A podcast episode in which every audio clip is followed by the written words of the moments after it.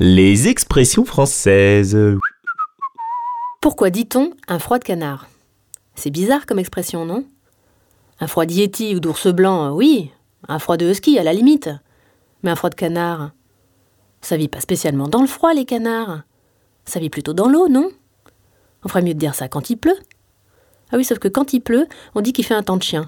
Mais en même temps, on dit aussi qu'il fait un temps à ne pas mettre un chien dehors. Non, franchement, que quelqu'un m'explique. Hein.